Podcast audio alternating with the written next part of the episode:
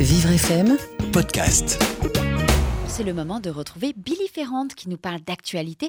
Dans son reportage, la grève est un droit et dans certains cas devient même un devoir. Qu'elle soit justifiée ou non, elle a toujours eu le vent en poupe sur notre sol, même si ces regroupements de masse n'arrangent personne. Mais ça met du piment ces grèves. Un peu de vie. J'ai saisi que ça allait être une retraite à points, qu'elle allait être universelle, qu'on allait donc euh, mettre tout le monde au même niveau. Donc à partir de là, ça ne me semble pas forcément justifié. Ah, il faut savoir défendre ses droits à un moment donné. De toute façon, depuis Hollande, là, euh, c'est de pire en pire. La vie, elle devient insupportable, tout, on perd de plus en plus de droits au travail. Euh, les acquis sociaux que tant de gens se sont battus en 1936, on va les perdre parce que bah, personne ne bouge. Donc euh, non, moi, je suis pour une paralysie totale du pays. Alors, je pense qu'elle n'est pas justifiée dans la mesure où il n'y a pas eu encore assez de négociations et de réunions avec le gouvernement. Je pense qu'on met la charrue avant les bœufs. Ça va un peu trop vite.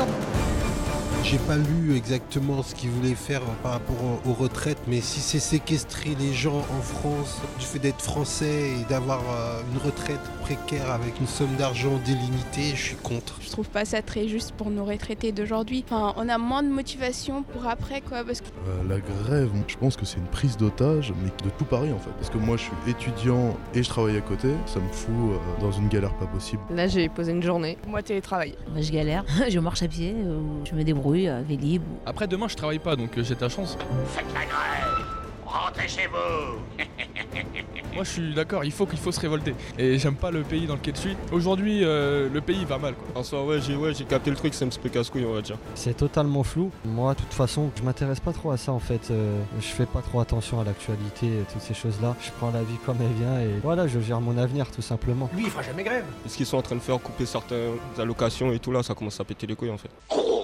personnage. Tout ça, ça coûte très cher. Alors voilà, donc euh, tout le monde se bat pour sa paroisse. Évitons le massacre. Essayons de nous entendre. Je crois que vous pouvez comprendre notre colère. Reculez, je vous dis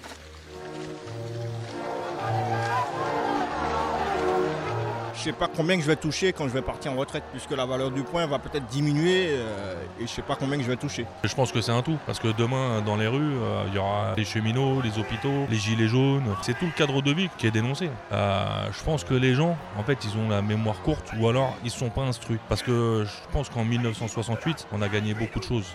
Il y a des fois, malheureusement, pour que ça bouge, il faut une révolte. Et la révolte, des fois, bah, il y a de la casse.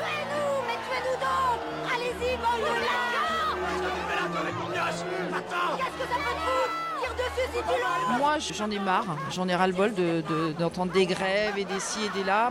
Ça pénalise la France. Le problème, c'est que ça tue les Français. Nous, on les comprend, c'est pas le souci. Mais ça nous embête. Ça nous empêche de vivre, de travailler, d'emmener nos enfants à l'école, de vivre. Effectivement, se regrouper pour scander à l'unisson son mécontentement, bah, ça met quand même pas mal de personnes dans le pétrin. Alors même si la foule a raison de gronder pour faire valoir ses droits, il faudrait quand même pas que ça pénalise tout son entourage. Un reportage de Billy Ferrand à retrouver en podcast sur vivrefm.com. Vivre FM, podcast.